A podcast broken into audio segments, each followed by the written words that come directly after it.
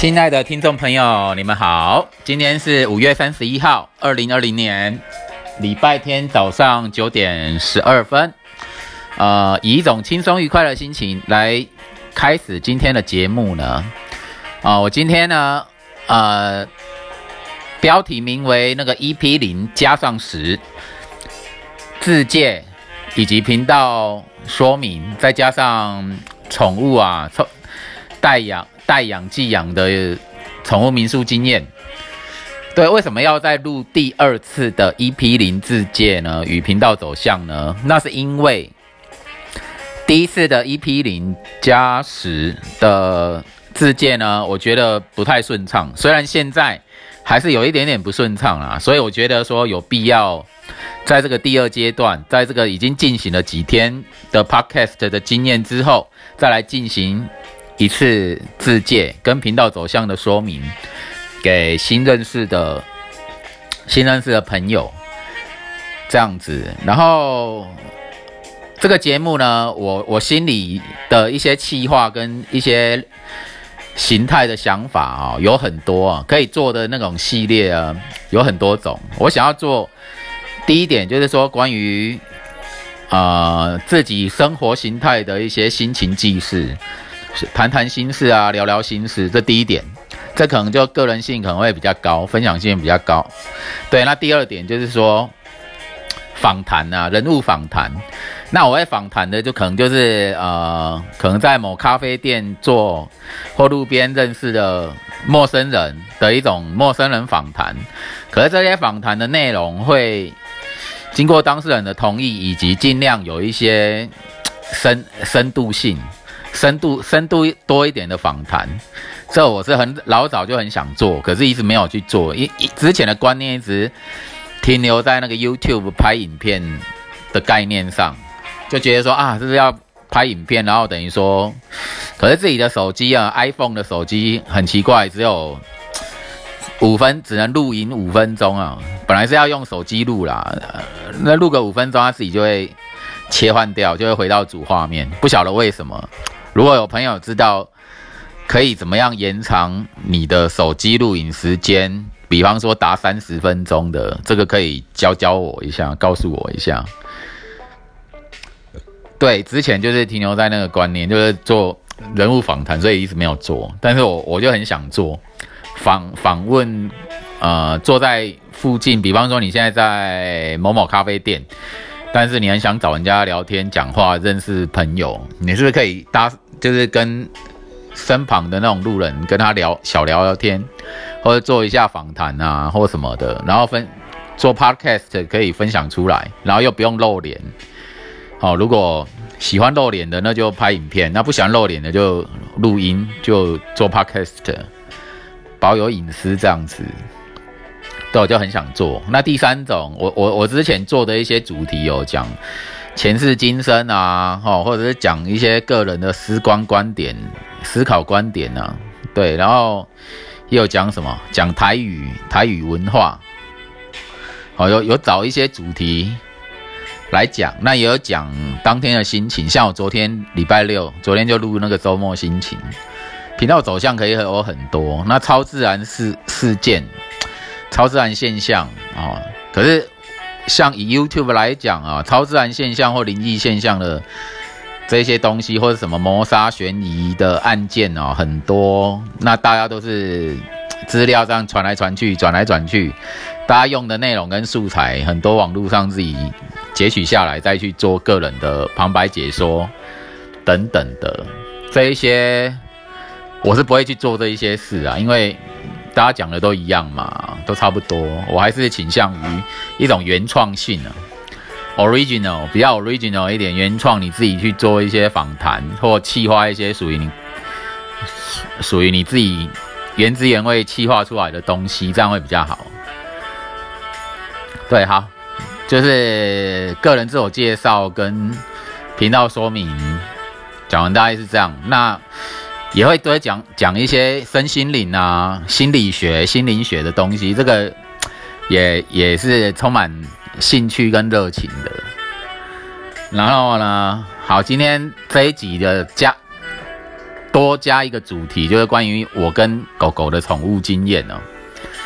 那养狗，自己正式的养狗是在二零一七年的一月二十号，一月二十号。那在这之前，自己是养鹦鹉、养鸟的。那然后有一位鸟友呢，我在他家，就忽然间跟我讲说：“哎，我家那一只博美犬，就是卖给你好不好？”他就说卖给你，卖给你三千块。然后我就说，这宠物应该以领养代替购买会比较好。第一个，我就很惊讶，干嘛忽然间就开始养狗起来？但是，所以我就讲以领养代替购买。对，然后他说好，那没关系，就是我可以送给你，然后你请我吃，就是你两包糖果送给我吃，意意思意思这样子，对，当做是一种友情的互相馈赠啊。然后因为养狗这件事，我那时候就仔细考虑了一天，我说我一天后再给你答复，因为这件事很。没做过嘛，然后养狗，你你自己原本个人自由自在的生活，是不是因此而而要做改变，会有很大的更动？我就想了一天，然后基于大概啊，这个生命中的缘缘的原则呢，就人家这个缘跑来找你，然后你跟狗狗也互动很愉快啊，好，这些狗跟你也，它也很快乐的跟你在互动，我想好吧。就是这个缘就不要挡它了，好，不要想太多，就是把它养下来，就就就就去带它。那时候我的机车，因为之前的机车就是车祸啊，报报废掉，然后我是只有脚踏车的状态，然后我还特别跟一个以前小学时候的同学兼邻居了，他家在附近。然后跟他爸爸借一部机车，还是借一部机车去带这条这这只狗狗回来。好，然后就这样就开始了我跟跟狗狗的生活。那我养它的理念就是要尽量尽量自然一点，我没有去做了很多很多的功课，看很多很多多的书，要留意些什么。因为我那个是那时候的心情也是属于有点。因为车祸过后嘛，我是二零一六年的十月十一号出车祸，然后住龙总住了二十天才出院，然后车子也机车也报废了，对，就有骑脚只能骑脚踏车，然后整个人就是一种回归到内在很修养的心态。你对外在的世界，因为你住住院住了二十天，你在。来看看外在的世界会很奇妙，你会觉得哎，你好像刚来这个这个星球。住院的日子二十四小时都在那边嘛。不过这段这个经验蛮奇妙的，我后来回头想一想，觉得这个经验太美妙了。哦，在里面再次读完了那个什么《享受吧一个人的旅行》这本书，是我阿姨从我的书架书柜上。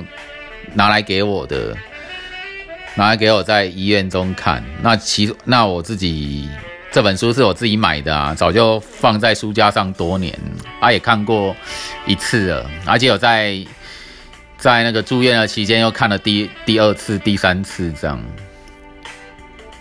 然后那时候也需要那个笔记本纸笔哦，因为会有灵感，会想要写东西啊。哦，书写是一种我的习惯。然后那时候吃三餐都在医院吃啊，然后很清淡，非常的清淡。然后我吃那些东西的感觉，会觉得哎，有带着天使光的食物，哎，怎么有天使光的食物？对我找的我的用字是这样，为什么这食物这么好吃，带着光的食物，很惊讶。好，也是那种那种那种感受，这感受很抽象，但是。还是找到用字把它形容出来，叫天使光的食物，在那个高雄荣总。对啊，好，回归到这养狗的这段时期，这这件事。那狗儿嘛，跟它相处很愉快，从来不需要什么要特别调整的地方。然后也算很好养。只可惜它的那种大小便哦都没有在定点，然后想大就大，然后小便的时候就小便，小有时候小便就在那个沙发啊、桌角啊那边，它就是尿尿。那有时候甚至在床上，它也给我尿在床上，然后大便在床上，这个就很烦，就是需要教吧。啊，我也不知道怎么教。对，就是后来反正就后来情况好一点了，就是早早早上跟晚上各带出去大小便，他也尽也就尽量没有在家大小便了。对，然后就这样，我跟狗儿强调一种心领神会吧，我就是把它当成是另外一个灵魂在看。没有特别要训练它什么，在家里家里也没有狗笼，就是自由来自由自己想要去哪里就去哪里，想待哪里就在就待哪里。那出门的时候一定要上那个牵绳，因为外面人车很很多嘛，你你上了牵绳，你才好控保，就是保护它不会被车撞啊什么。其实有有一些人养狗，他都没有上牵绳，这一点。不太正确，因为你知道，你有时候狗会因为一些莫名的声响，好，或者看到什么其他的狗、其他的人有一些攻击性或什么，它会害怕，会逃逃跑，或者是去乱咬人家，这个都不对的，这个都很危险。你想想看，你要是你人家狗儿在路上被车子撞死哦，或什么，你会不会吓死了？你会痛，很痛苦死了。这一。这一撞死就再也不回来了，所以还是要上牵绳啊，在外面遛狗的时候，然后就这样，这样日子越过得越久，我跟他的情感是那种一开始很平静，然后后来越来越随着互动的时间的时间跟经验的增加，后来就越来越，他会越像彼此。的一部分，自自己的一部分，他跟我会二合二合为一，对这种感觉，我在想，也许就像一个母亲啊，母亲跟自己的亲生儿女的感觉类似吧，出自于自己哦，非常的疼，非常的爱，这种天性，他越走就越走向这样。我自己原本是把他当成伙伴啊，因为好朋友。啊，彼此配合互动很愉快，狗狗也善解人意啦。对，那他他就这样，其实他对人哦，我我就叫他爱天使，因为他在外面对待对待别人都很都会微笑啊，也都很很亲近，标准的宠物狗，很亲人的，哎，亲人友善又常笑的宠物狗，人见人爱啦。他比较算这种类型个性，他个性也就是这样。然后这只博美狗很很特别的一点是，它很安静哦，就是它没事不会在那边乱叫、乱吼叫。好，然后它自己好像也不喜欢叫，也它只有说哦，很很兴奋的时候，想要出去的时候。哦，比方说我要回家要进家门前，他知道我回来，然后就会叫叫叫，有点示意一种欢迎打招呼吧。这时候会叫，哦，或者是有其他的狗啊要凶他，跟他有一点互相敌意的时候，他还小叫一点。不过他大部分是和大部分时间是和平主义者，他是很温柔的离开，温柔的闪避的那种那种那种狗。跟我跟我这一点跟我还蛮像的，不喜欢冲突啦。对，然后就这样养到现在几年了？一七年一月，一八一九二零，三年，那快三年半了嘛。哦，即将迈入六月一号，三年又三年又四个月，然后。就这样越养越彼此越分不开，我觉得合二为一。后来我在去年的四月五号，我又养了另另外一只狗，在领养板上，高雄领养板上，就看到有人要送送养，因为他那边不方便养，就看到一只白色的狐狸犬，也是一见倾心吧，就是觉得哎，养养看吧，一只中型犬。就一直觉有缘呢，啊，就跟而且那位他的前四组离我家很近，一条路就没几分钟就可以到了，然后就去带他，就这样，他也很很自然的上我的车，就让我带回来。然后他的四组在大概过两个礼拜之后问我说：“哎，仔仔的适应还良好吗？”我说：“很好啊，很顺啊。”啊，他有没有一些奇怪的举动啊？我说：“没有啊。”然后他就很惊讶说：“啊，为什么好像都不会想想念主人吗？因为他可是从他幼犬的时候很小的时候养到现养到四岁，然后后来因为不方便养的时候才把他送养。”我说。对啊，都我说都一一切都 OK。然后在几个月前啊，他事事主就跟我讲说，哎，他能不能看看他？我说好啊，随时欢迎你。反就是我们就约在家里附近那个幸福川那边，我们带狗过过去。然后他看到前主人好像一开始没有没有很热络，然后到后来再闻一闻，才知道啊，才回想起以前的那个味道。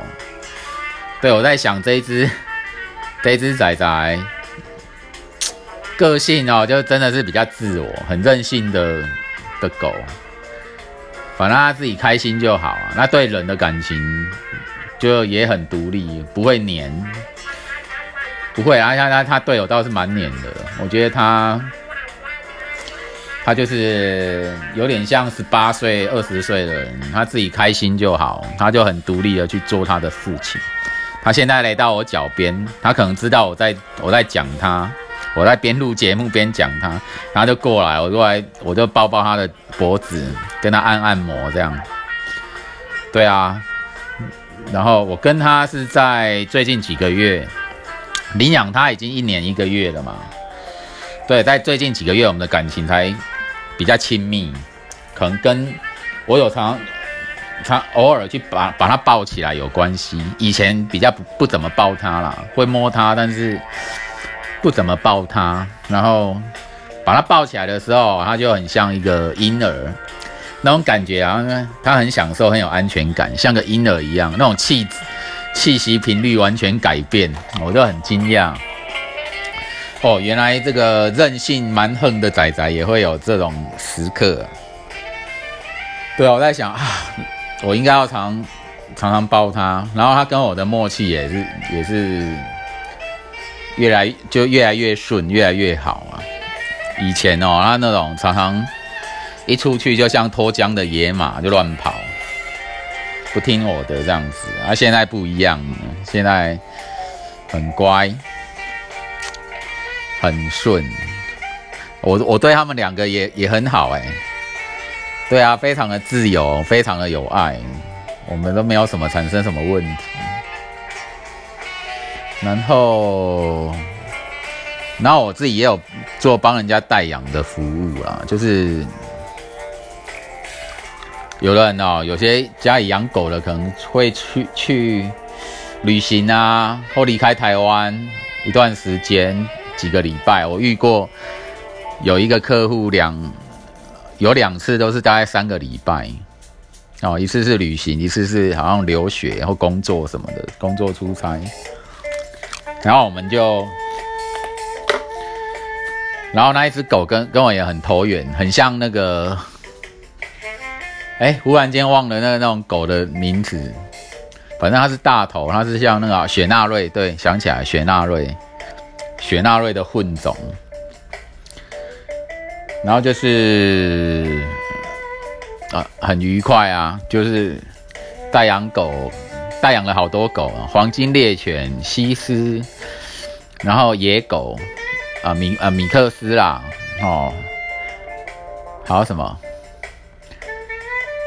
还蛮多种的，就是家里有这个代代寄养的服务。然后有时候出国旅行一个月的时候。我也曾经把我的博美犬有两次吧，就是找那个板友，